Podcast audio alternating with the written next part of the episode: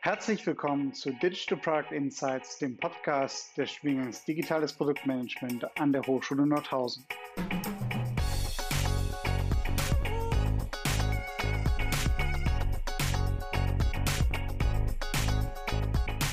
Wir führen regelmäßig Gespräche mit ProduktmanagerInnen und Digitalverantwortlichen zur Entwicklung von digitalen Geschäftsmodellen und digitalen Produkten.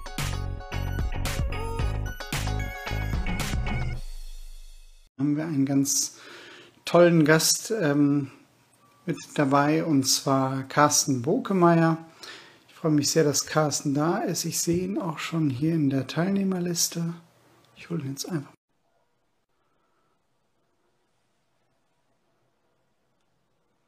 Dass es jetzt klappt.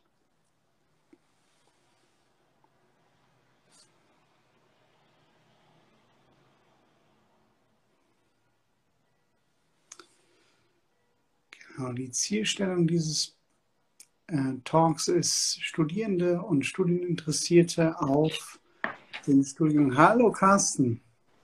Hi Lutz. Hi, grüße dich. Ja, herzlichen Dank die, mit, der, mit der Einstellung, dass es klappt nicht immer, immer direkt ganz so gut, äh, aber schön, dass das geklappt hat. Herzlichen Dank, dass du heute mit dabei bist und dir die Zeit nimmst ähm, und äh, deinen Feierabend mit uns verbringst und äh, nicht irgendwie anders. Ähm, also herzlichen Dank. Ja, ich hatte gerade schon mal kurz, kurz erläutert, äh, unser Studiengang Digitales Produktmanagement jetzt seit letztem Jahr quasi etabliert an der Hochschule Nordhausen im Südharz, also im Norden von Thüringen. Und äh, wir führen eben regelmäßig Gespräche mit digitalen ProduktmanagerInnen und Digitalverantwortlichen und Heute bist du dankenswerterweise mit dabei und gibst, gibst uns einen tollen Einblick darüber, was du alles Spannendes machst. Und äh, ja, herzlichen Dank erstmal dafür. Ja, danke für die Einladung. Ich bin gern hier. Ja, super. Bevor wir jetzt äh, so ein bisschen in die Tiefe gehen, wäre es total klasse, wenn du dich vielleicht einmal ganz kurz vorstellen könntest. Ähm, vielleicht so zu deinem, deinem Werdegang, ähm, wo du gerade bist, was du alles gemacht hast. Ähm, ich hoffe, dass jetzt auch bald noch ein paar Studierende mehr einschalten. Aber im Zweifel wird das Ganze dann ja nochmal auf äh, Spotify und Apple verlängert, sodass dann auch noch mehr äh, die deine Gedanken zu hören bekommen. Ja, auf jeden Fall gerne. Ja, ich bin der Carsten, ich komme hier aus der Nähe von Köln und ähm, bin jetzt seit ungefähr zehn Jahren im Produktmanagement unterwegs. Ähm, habe in kleineren oder mittleren großen Startups gearbeitet ähm, habe aber auch bei größeren Plattformen gearbeitet, wie beispielsweise chefkoch.de. Und ähm, jetzt aktuell arbeite ich bei einem großen Recruiting-Softwareanbieter ähm, und ähm, bin da für das Thema Plattform ähm, zuständig. Ähm, mhm. Habe aber auch in meiner vorigen Laufbahn schon Dinge gemacht, im, sowohl Webplattformen als auch Mobile, als auch größere Marktplätze oder kleinere Marktplätze und auch interne Softwarelösungen, die hauptsächlich von internen Stakeholdern benutzt wurden ähm, das heißt, ich habe so einen ganz wilden Mix schon aus verschiedensten sowohl Businessmodellen als auch ähm, Produktarten irgendwie kennengelernt. Ja, super, super spannend. Und äh, das heißt, du warst bei, bei oder warst bei Chefkoch, Chefkoch jetzt bei Smart Recruiters. Äh, Chefkoch ist ja auf jeden Fall ein Bericht, äh, Begriff. Könntest du zu Smart Recruiters nochmal was sagen? Also Smart Recruiters ist eine Recruiting-Plattform. Das heißt, wir kümmern mhm. uns um alles von, dem, von der Jobanzeige über die ähm, Bewerber, über das Bewerberscreening bis hin zur ähm, Vertragserstellung oder der Angebotserstellung. Also der gesamte Prozess wird abgedeckt durch eine Softwarelösung als Software as a Service und ähm, richtet sich besonders an große Enterprise-Kunden. Ähm, mhm. Genau. Also auch nochmal ganz, ganz unterschiedliche Zielgruppen. Dein Chefkoch wahrscheinlich eher Privatkunden ähm, und ähm, jetzt mit Smart Recruiters äh, B2B vor allem, ja? Genau, also Smart Recruiters ist eher B2B gewesen. Mhm. Ähm, bei Chefkoch war es natürlich hauptsächlich äh, B2C, ähm, was wir da bedient haben, ähm, wenn man jetzt mal die Werbekunden außen vor lässt. Mhm. Und auch bei dem Job davor war es auch eher die B2B- und B2C-Richtung. Ähm, aber wie gesagt, da haben wir sowohl einen Marktplatz gebaut für Studentenjobs als auch eine interne Softwarelösung. das heißt, da hatten wir auch irgendwie so einen, so einen Mix aus, aus beiden Welten.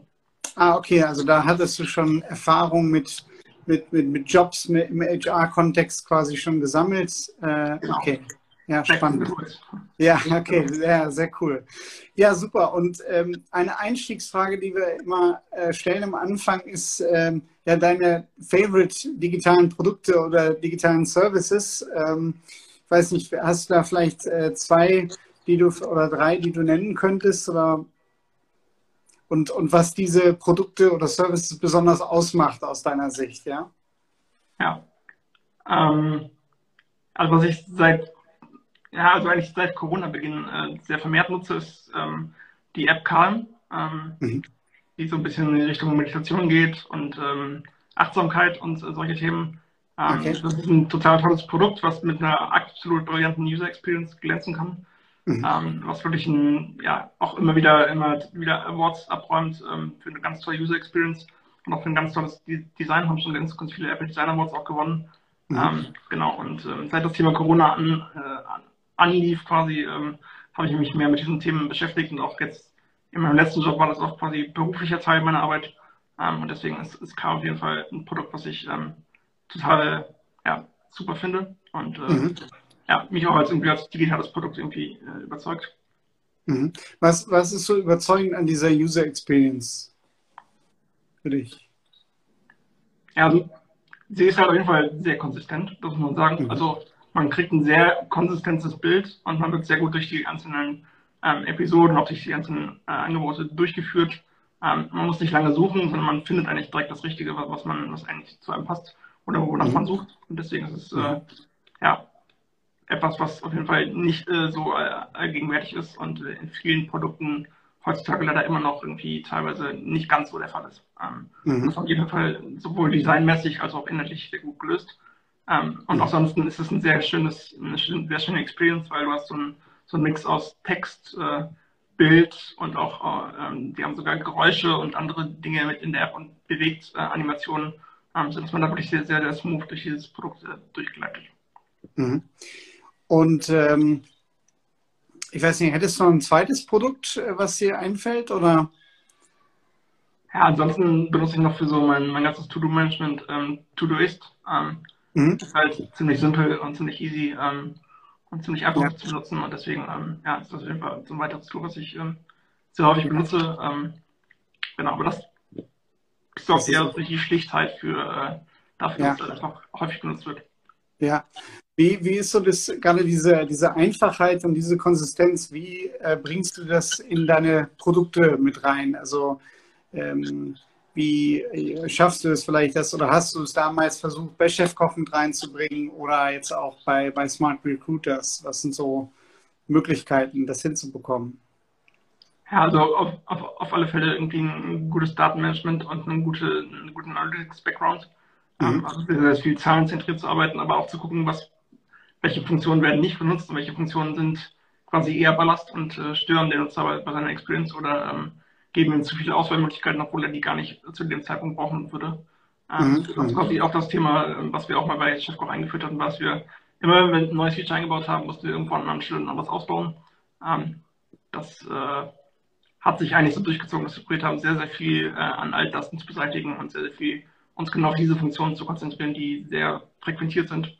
Mhm. Ähm, und das halt mit Zahlenmaterial zu untermauern und äh, auch anhand dessen zu entscheiden, welche Funktionen jetzt man noch integriert, welche nicht, ähm, ist auf jeden mhm. Fall ähm, total wichtig, um halt ja, immer noch ein sehr schlichtes und einfaches Produkt am Ende äh, ausliefern zu können. Mhm. mhm. Okay. Und ähm, also was ich jetzt noch besonders spannend fand, du, du bist ja jetzt quasi ähm, gerade neu jetzt bei Smart Recruiters eingestiegen. Also was sind so wie, wie bereitet man sich auf so eine Rolle vor? Also ähm, der, seit November, glaube ich, bist du jetzt bei Smart Recruiters. Ja. Wie gehst du jetzt quasi diese ersten, ersten Wochen an? Wie arbeitet man sich als Lead Product Manager äh, neu ein? Äh, oder wie, wie gehst du da vor? Ja, also äh, man, muss vielleicht dazu sagen, ich äh, habe immer wieder bei den Jobwechseln jetzt von dem ersten Startup zu Chefkoch beispielsweise, habe ich plötzlich Mobile gemacht. Hatte ich vorher noch nie gemacht. Da habe ich erstmal mhm. mich mit Büchern eingedeckt, um mir das Thema Mobile ein bisschen äh, anzueignen. Ja. Ähm, und genauso ist es eigentlich auch jetzt. Also ich stelle mhm. jetzt gerade in, in Richtung Plattformteams. Das heißt, ich kümmere mich eigentlich darum, dass die ganzen tollen Produktteams ähm, bestmöglich unterstützt werden, die bestmöglichen Voraussetzungen haben, um eben erfolgreiche nutzerzentrierte Produkte zu bauen und weiterzuentwickeln. Mhm. Ähm, das heißt, ich habe mich erstmal mit einer ganzen Menge von Büchern eingedeckt, ähm, sowohl was Teamaufstellung angeht, das gibt es jetzt ein neues Buch, Team Topologies, das ist äh, ein mhm. ganz tolles Buch, ähm, um sich auch mal mit größeren Skalierungen auseinanderzusetzen. Und ähm, genau, also eigentlich bin ich sehr, sehr, sehr bücherzentrierter Mensch. Also ich habe also, Tonnen an Büchern zu Hause. Ähm, ja. Und eigentlich immer für jeden neuen Job, wo ich mich vorbereite, ich kaufe mir irgendwie Bücher, die zum Kontext, zur Domäne oder ähm, auch zum, zum aktuellen ähm, Aufgabenprofil passen, ähm, um ja. da eben bestmöglich äh, starten zu können. Cool, cool. Und so die, die ersten 100 Tage mit den Teams, äh, wie, wie gestaltet man sowas, äh, wenn, man, wenn man dort jetzt äh, da neu reinkommt? Ähm, äh, ist ja auch eine internationale Firma, ne, glaube ja. ich. Äh, genau.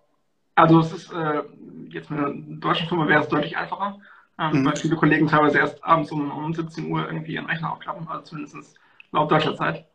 Ähm, ja. Ich habe mir einen 100-Tage-Plan gebaut äh, mit verschiedenen Check-ins und verschiedenen äh, Etappen, die ich erreichen möchte.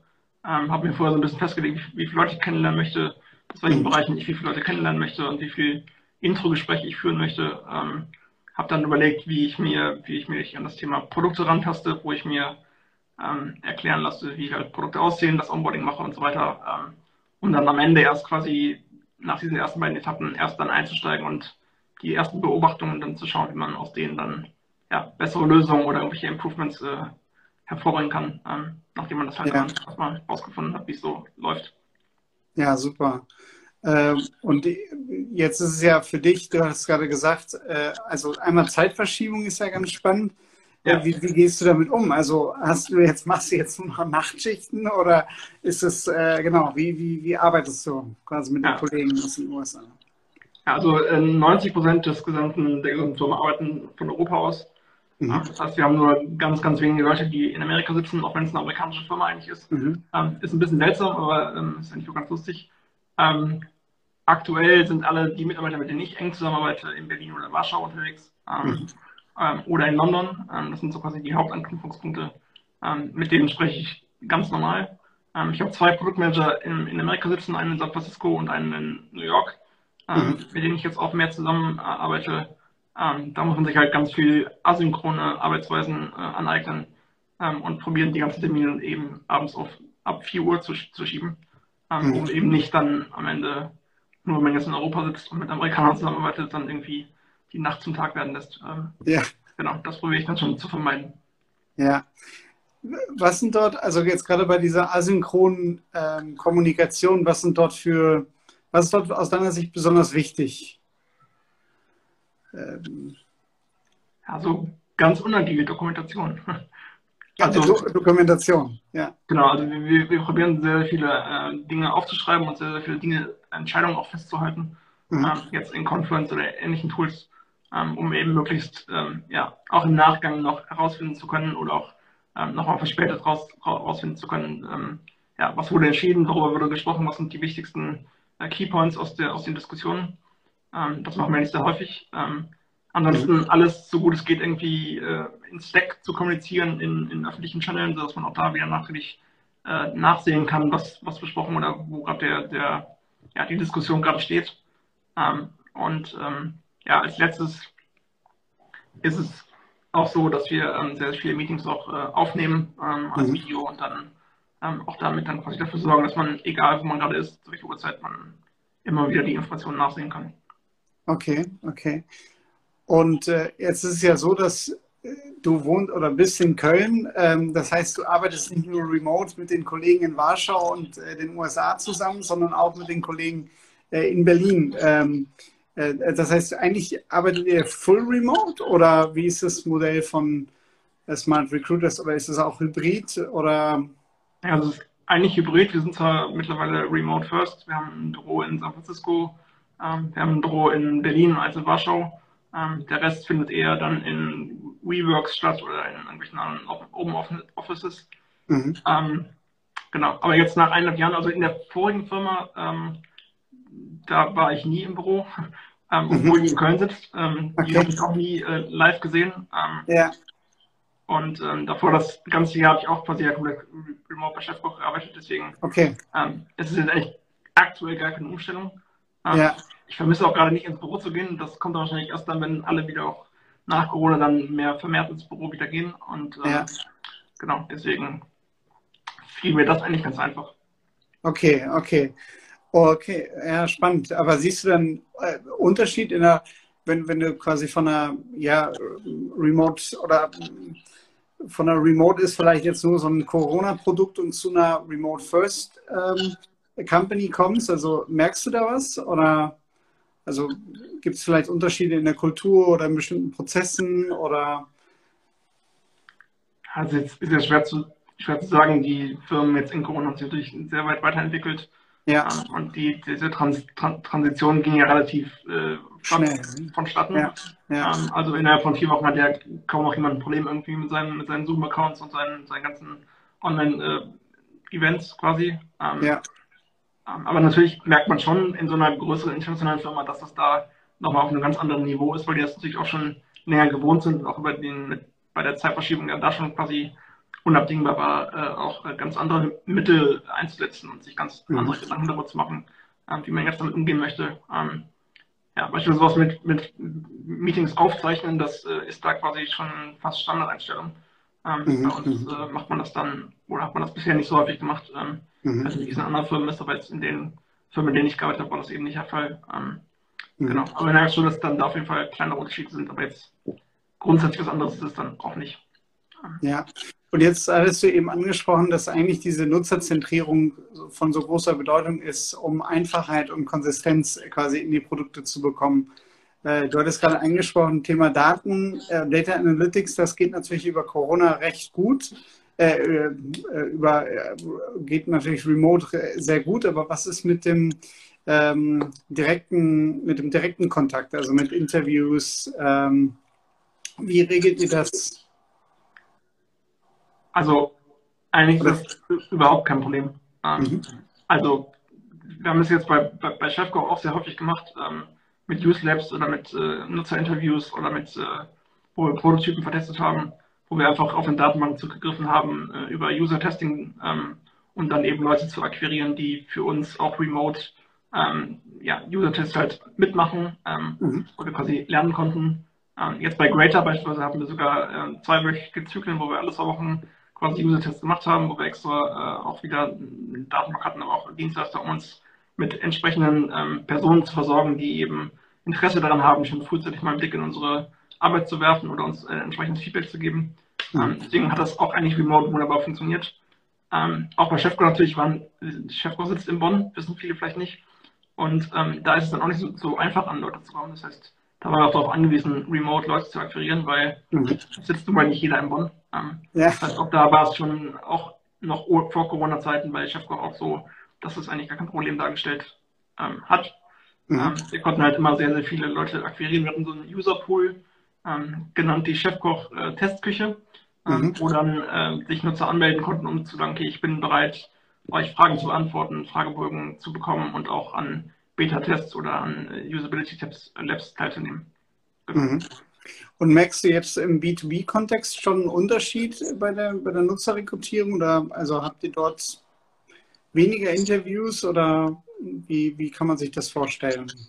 Naja, also ja, wir haben da eigentlich auch ziemlich viele Interviews. Wir probieren das gerade ein bisschen zu formalisieren. Also so ähm, ganz stark war das da noch nicht im Kommen. Ähm, und ja, auch da haben wir eine, eine, größere Basis von Unternehmen, die sich auch da wieder zu so, einer, so einem UseLab anmelden können oder zu so einer Nutzergruppe, ähm, die wir dann entsprechend interviewen können. Ähm, wir haben auch in jeder Town Hall, also einmal im Monat bei dem Company Update, ähm, auch immer Kunden da, die von ihren Erlebnissen berichten und auch von ihren Erfolgsstories, ähm, mhm. und man auch so einen Eindruck davon bekommt, wer dahinter steht. Ähm, es gibt sogar Firmen, die, die, die laden einen irgendwie äh, zu sich zur Arbeit ein, um mal zu schauen, wie, wie denn am Ende mit, mit unserer Software bei denen gearbeitet wird mhm. damit man auch davon einen Eindruck kriegt. Ähm, genau, aber ansonsten läuft das auch ganz, ganz problemlos über, über ja, so einen Nutzerpool an guten Kontakten, die dann äh, auch mal sehr kurzfristig für ein Interview zur Verfügung stehen. Mhm. Ja. Mhm. Okay. Und äh, wie, wie werden, also die, du hattest gerade gesagt, ihr seid Remote First, wie werden dann die, die Insights, also gerade so die Insights aus diesen Gesprächen äh, geteilt. Ja? Ist das, wird das meistens dann auch aufgezeichnet, ähm, Interviews, um das auch direkt in die Teams dann zu geben? Oder ähm, wie, wie kann man, also weil es ja auch um die Frage geht, wie kann Empathie entwickelt werden, ähm, gerade Remotes, ähm, und hat man, kann man das, die Informationen dann auch dem Team äh, zur Verfügung stellen und so weiter? Wie, wie geht ihr da vor? Ja, also es ist ähm, weniger strukturiert und wird gerade strukturiert. Ähm, ja. Also was auf jeden Fall ein, total hilfreiches Tool ist, ist das äh, Tool usertesting.com.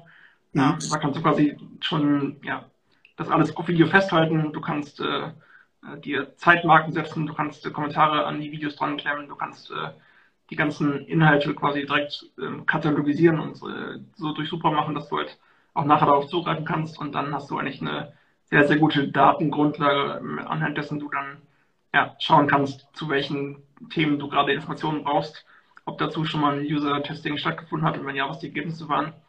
Und mhm. ähm, genau, also da gibt es auch schon sehr, sehr gute Tools zu, die das eben sehr viel vereinfachen und äh, man macht jetzt dann nicht mehr alles in Google Docs und Co. Ähm, mhm.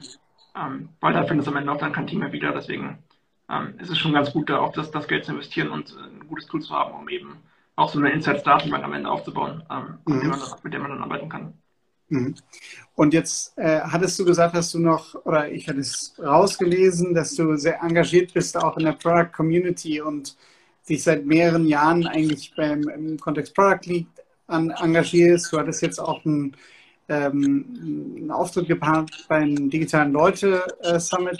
Vielleicht könntest du da nochmal drauf eingehen, warum du das machst, also warum du in dieser Community teil bist ähm, und warum das sich vielleicht auch für Studierende äh, lohnt, äh, sich dort entsprechend zu engagieren, mit einzubringen. Genau.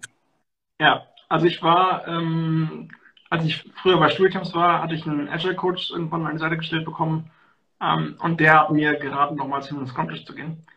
Ähm, und ich hatte vorher immer nur probiert, mir selbst Dinge beizubringen, Bücher zu lesen, Podcasts zu hören und so weiter, das, was man halt, was man halt so tut. Ähm, habe aber gemerkt, dass so ein persönlicher Austausch ähm, doch nochmal viel, viel wertvoller ist. Ähm, und auch mhm. mal, wenn man nochmal auch mit Leuten außerhalb der eigenen Firma nochmal über äh, solche Themen spricht oder sich austauscht, dass das einen absoluten super Mehrwert hat. Ähm, und habe dann angefangen, ab dem Zeitpunkt immer zu diesen Scrum-Tischen hinzugehen und ich glaube, ich habe an den Scrum-Tisch am Ende an so ja, Meetups quasi mehr gelernt, als ich irgendwie ähm, vorher die letzten Jahre hätte lernen können alleine. Mhm. Ähm, deswegen hat mir das äh, sehr viel geholfen. Ähm, ich habe dann mit äh, zwei ähm, Freunden aus äh, Köln ein Meetup gegründet, den Link Coffee für Product Owner, wo man sich jeden zweiten Freitag in Köln quasi austauschen kann über aktuelle Herausforderungen als Product Owner oder im Product Management im Allgemeinen. Und ähm, auch das, auch dieses Angebot habe ich vorher auch persönlich wahrgenommen ähm, deswegen bin ich auch dann quasi in diese, in diese Organisationsgruppe mit, mit reingerutscht. Ähm, mhm. Und diese Veranstaltungen bringen halt extrem viel dabei, ähm, ja, einfach von den Erfahrungen, die andere gemacht haben, zu profitieren. Mhm. Und ähm, als es dann ein paar Jahre lief, habe ich mir entschieden, okay, ich könnte auch äh, als Mentor vielleicht mal, mich mal probieren. Bin dann diesen, auf dieses Product League äh, Thema gestoßen ähm, und habe da jetzt, das war aber auch erst in diesem Jahr, damit angefangen und ähm, habe da dann jemanden aus Berlin, äh, Mentee gehabt, ähm, mit dem ich dann quasi, äh, ja, den ich dann quasi begleiten konnte über vier Monate, ähm, um mit ihm quasi ja, seine Challenges und seine Probleme oder seine ähm, Fragestellungen eben äh, hands-on äh, zu begleiten und auch zu beantworten ähm, mhm. und ihm dabei so zu helfen. Also ähm, genau. Ähm, es macht unfassbar viel Spaß. Ähm, man lernt auch als Mentor nochmal extrem viel dazu von den Problemen oder von den Herausforderungen von anderen äh, Leuten. Ähm, ja, und wie gesagt, ich wollte einfach auch was zurückgeben, weil ich halt, wie gesagt, jahrelang davon profitiert habe, von dieser Community. Und ähm, genau, deswegen habe ich mich dazu entschieden. Und würde es aus deiner Sicht schon Sinn machen, im, im Rahmen des Studiums sich ähm, in so Meetups mit reinzusetzen? Oder braucht man dort ähm, mehr Vorwissen? Wie ist das? Wie schätzt du das ein? Nee, also eigentlich nicht. Also ich, ich, ich würde es jedem empfehlen, an solchen Meetups und Community-Veranstaltungen ähm, teilzunehmen, so früh es irgendwie geht. Ähm, mhm. Es ist immer ein sehr, sehr bunter Mix an Leuten, von sehr, sehr erfahrenen Leuten, sehr, sehr ähm, unerfahrenen Leuten und Leuten, die noch, noch nicht so viel Berufserfahrung haben, bis Leute, die schon seit 20 Jahren dabei sind. Das heißt, es gibt eigentlich immer für jeden irgendwas dabei. Ähm, man kann von verschiedensten Sessions und Themen profitieren. Mhm. deswegen würde ich das auf jeden Fall jedem raten, äh, an so Community-Veranstaltungen ähm, teilzunehmen. Ähm, und ähm, vor allen Dingen auch bei dem Thema Berufswahl können die auch helfen, um zu entscheiden, okay, in welche Richtung möchte ich mich jetzt entwickeln. Ähm, die agile Produktentwicklung hat mittlerweile ja eine ganze Reihe an verschiedensten Rollen und äh, Schwerpunkttätigkeiten. Und auch dabei würde so ein, so ein so Meetup helfen, um ja da vielleicht auch zu schauen, ja, was am besten äh, zu einem passen würde. Ja. Genau, da hatte ich auch schon spannende Sessions mit zum Thema, äh, ich möchte einen neuen Job oder ich möchte mich verändern oder ich möchte äh, in das Bereich, in den Bereich Product Ownership mehr reingucken. Ähm, mhm. Wie geht das? Und ähm, ja, da kann man auf jeden Fall bei solchen Community-Veranstaltungen sehr viel von lernen. Super, ja. Also ich meine, was, wo du ja jetzt auf jeden Fall ein leuchtendes Beispiel bist, ist ja dieser, dieser Wechsel zwischen den unterschiedlichen Arten von Produkten, zwischen den unterschiedlichen Geschäftsmodellen. Äh, ich meine, das ist ja schon super, super spannend zu sehen, auch für, für viele, wie flexibel man dann vielleicht doch ist beim, beim Wechsel von, von Mobile auf Plattform ähm, um, etc. Also ich glaube, das ist ja schon mal äh, super spannend, dass man nicht festgefahren ist. Ja, ja ja, auf jeden Fall. Also es ist ein sehr breit gefächerter Bereich. Ähm, man kann sich in ganz, ganz vielen verschiedenen Dingen ähm, positionieren. Ähm, sei es, ob es irgendwie E-Commerce ist oder eher Subscription-Modelle oder eher werbefinanzierte Modelle ähm, oder anderes. Ähm, das heißt, man findet immer wieder einen anderen Blickwinkel. Ähm, aber am Ende sieht man halt einfach dann in den Zahlen oder in dem Feedback Nutzer, ob man etwas richtig gemacht hat oder nicht. Und mhm. das ist halt quasi egal, in welchem, in welchem Metier du unterwegs bist oder in welcher, in welcher ja, in, in, welchem Bereich ist es immer dasselbe. Ähm, dass man immer sehr, sehr gutes Feedback bekommen kann von, von Nutzern, dass man wirklich Probleme gelöst hat und dass sie wirklich Erfolg mit der eigenen Lösung hatten. Und ähm, mhm. das ist dann eigentlich immer das, so das beste Feedback, was man bekommen kann. Das quasi agnostisch ist für sämtliche Geschäftsmodelle, sämtliche Produkte. Äh, ja, super spannend. Ja. Ja. Was sind denn die ähm, aus deiner Sicht die Top-Charakteristiken, die eine Kandidatin, ein Kandidat mitbringen sollte ähm, für eine Karriere als digitale Produktmanagerin? Ja, also ich habe, als ich ähm, bisher Produktmanager eingestellt habe, immer noch geachtet, dass das Thema Neugier und äh, Lernwille irgendwie so mit mhm. die ausschlaggebenden Faktoren sind.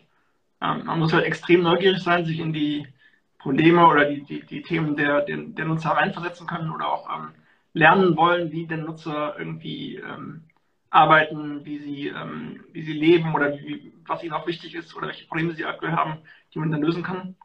Ähm, mhm. Das heißt, Neugierde und Lernen, äh, Lernwille waren so die mit wichtigsten Faktoren, die ich hatte. Ähm, mhm. Ich habe aber weniger nach, nach Hard Skills geguckt, ähm, man kann am Ende lernen, ähm, wie man irgendwie eine User Story schreibt oder wie man eine Roadmap baut oder wie man irgendwie einen Backlog administriert oder wie man, wie man andere Dinge tut. Ähm, aber Empathie aufzubringen, Nutzer verstehen zu wollen, ähm, um die Ecke zu denken ähm, oder auch sich neue Themen anzueignen. Das ist ja das, was ich eben sagte von, mhm. ich hatte vorher nie Mobile gemacht, jetzt habe ich nie Plattform gemacht, aber ich habe einfach Lust auch darauf, was, was Neues zu lernen. Ähm, mhm. Deswegen finde ich diese beiden Eigenschaften ähm, viel, viel wichtiger als äh, irgendwie die Hard Skills, die man lernen kann. Ja. Weil das geht relativ schnell hin. Sorry, da habe ich dich gerade unterbrochen. Ich meine, weil das das Lernen von so Hard Skills kriegt man eigentlich, zumindest in dem Bereich, in dem wir jetzt unterwegs sind, eigentlich relativ schnell hin. Ja. Und äh, wie, wie testest, du, äh, testest du Neugierde und äh, Lernwillen? Ja, also beim Thema Neugierde scheitern viele schon daran, dass sie sich gar nicht darüber informiert haben, ähm, was denn unser Produkt ist, welche ja. Nutzer wir haben und äh, welche Probleme wir damit lösen wollen. Ähm, mhm. Also heißt, ich finde, es muss schon irgendwie so eine, so eine, so eine Connection da sein zu, dem Produkt oder auch dem, dem, dem Problem, was dort gelöst wird. Ähm, mhm, mhm. und auch Neugierde zu verstehen, wie denn da auch gearbeitet wird. Ähm, also man merkt das immer sehr stark an, auch an den Fragen der, der entsprechenden Kandidaten, was die halt für Fragen stellen. Und da kann man eigentlich schon sehr gut erkennen, ist es jetzt ein total Neugieriger, äh, Neugieriger, der wissen will, wie irgendwie die Firma läuft, der Job läuft, die Rolle ähm, und wie gearbeitet wird, oder hat der eigentlich ja keine Fragen? Ähm, ja. Es gibt viele Bewerber, die fragt man auch, hast du eine Frage und dann kommt einfach keine Frage mehr zurück. Ähm, das mhm. heißt, allein daran findet man schon heraus, ob jemand irgendwie eine gewisse Art von Neugier irgendwie mitbringt. Mhm. mhm. Ja, super spannend. Was macht denn aus äh, deiner Sicht die, die Faszination Product Management aus? Also die, die Vielfältigkeit hast du schon angesprochen, die lebst du ja eigentlich auch mit deinem mit deinen Wechseln, aber was ist, was ist noch so faszinierend an diesem einer Product-Karriere oder an, einem, einer, einer Product-Richtung? Ja? Also die Arbeit, die ich mache oder die ein Produktmanager macht, äh, lebt davon, dass man immer direktes Feedback bekommt. Mhm. Ähm, oder direktes Feedback bekommen kann, wenn man das denn möchte. Mhm. Ähm, das heißt, man kann eigentlich sehr, sehr schnell herausfinden, ob man da gerade wirklich irgendwie was Gutes erreicht hat und ist auch sehr, sehr nah an, dran an den Nutzern, aber auch an dem, an dem Business und auch an den Erfolgskennzahlen auf der Business-Seite. Das heißt, man ist quasi genau in der Mitte zwischen den ganzen vielen spannenden, entscheidenden Faktoren, ähm, sowohl der Wirtschaftlichkeit als auch von, von Nutzerseite.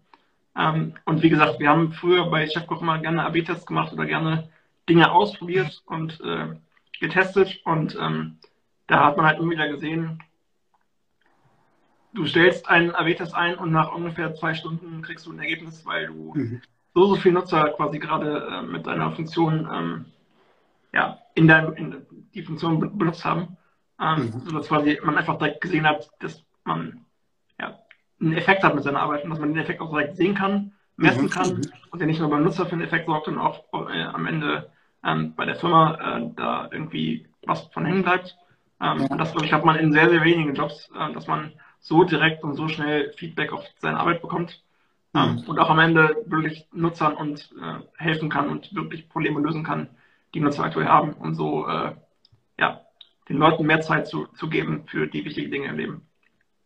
Äh, Finde ich, find ich super cool. Ähm, der Punkt wurde bisher auch noch nicht angesprochen. Also das, was du gerade gesagt hast, äh, schon dieses Thema Effekt, aber auch kurzfristig eben das Feedback dazu zu bekommen. Ne? Wenn ich jetzt Product Manager in einer komplett anderen Branche bin, Automobilindustrie, dann habe ich vielleicht das Feedback äh, für ein Fahrzeug, kriege ich, ob das nun gut ankommt oder nicht, kriege ich vielleicht erst nach fünf, sechs Jahren äh, irgendwie mit am Ende. Und hier habe ich halt wirklich die, die Chance, äh, dieses schnelle Feedback äh, zu bekommen äh, für meine Arbeit und nicht nur von meinem Boss, sondern vielleicht auch oder von, von, von der Führungskraft, sondern eben auch vom Kunden selbst.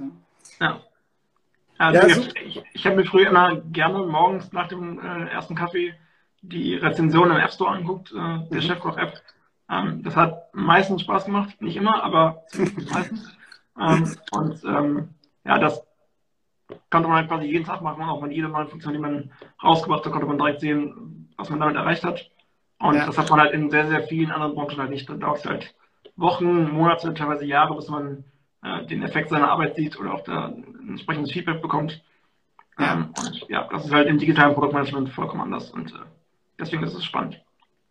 Ja, super. Ähm, Carsten, herzlichen Dank äh, für, die, für die inspirierenden Einblicke in deine Arbeit, in, in ähm, das, was du jetzt schon alles geleistet hast. Also äh, super, super inspirierend ähm, und super spannend, sicherlich auch für alle Studierenden und künftigen Studierenden ähm, an der Hochschule Nordhausen. Und ähm, nochmals herzlichen Dank, dass du dir die Zeit genommen hast. Ähm, äh, morgen, spätestens übermorgen, wird das Ganze dann auch auf Spotify und Apple Podcasts entsprechend äh, zur Verfügung stehen unter Digital Product Insights. Und ähm, ja, ich wünsche dir auf jeden Fall bei diesen restlichen Tagen von den 100 jetzt auf jeden Fall noch einen, einen guten Weg und einen guten Start bei, bei Smart Recruiters und ähm, auf jeden Fall äh, bis bald und nochmal herzlichen Dank. Ja, ja, danke für die Einladung nochmal. Ja, danke dir. Ne? Ciao, ciao. ciao.